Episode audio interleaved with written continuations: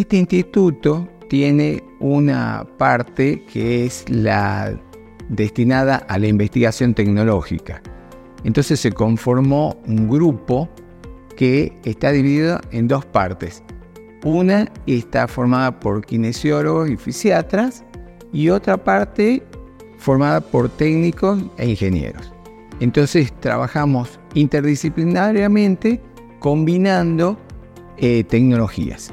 Y el objetivo de este grupo es hacer lo que se denomina la vigilancia tecnológica. Hacer vigilancia tecnológica es estudiar todas las tecnologías actuales, las más desarrolladas, en un campo determinado de investigación, que es el campo de la rehabilitación en este caso.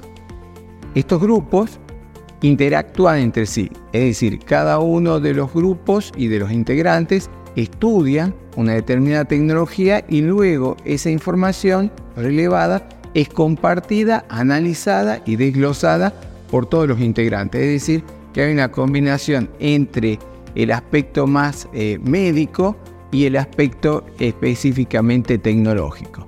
Eh, la vigilancia tecnológica que hemos hecho generó un listado de aproximadamente 56 productos tecnológicos que están en el mundo en este momento, que lo usan distintos institutos de rehabilitación y eh, el objetivo es contactarnos en algún momento y eventualmente usarlos.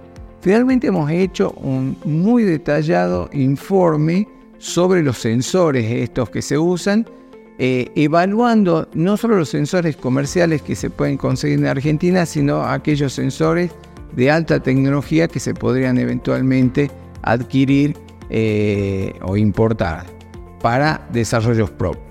Es decir, tenemos un compendio, un portafolio de productos que algunos eh, serán evaluados para su utilización, otros realmente ya se están por implementar y tenemos la potencialidad de desarrollar nuevos productos.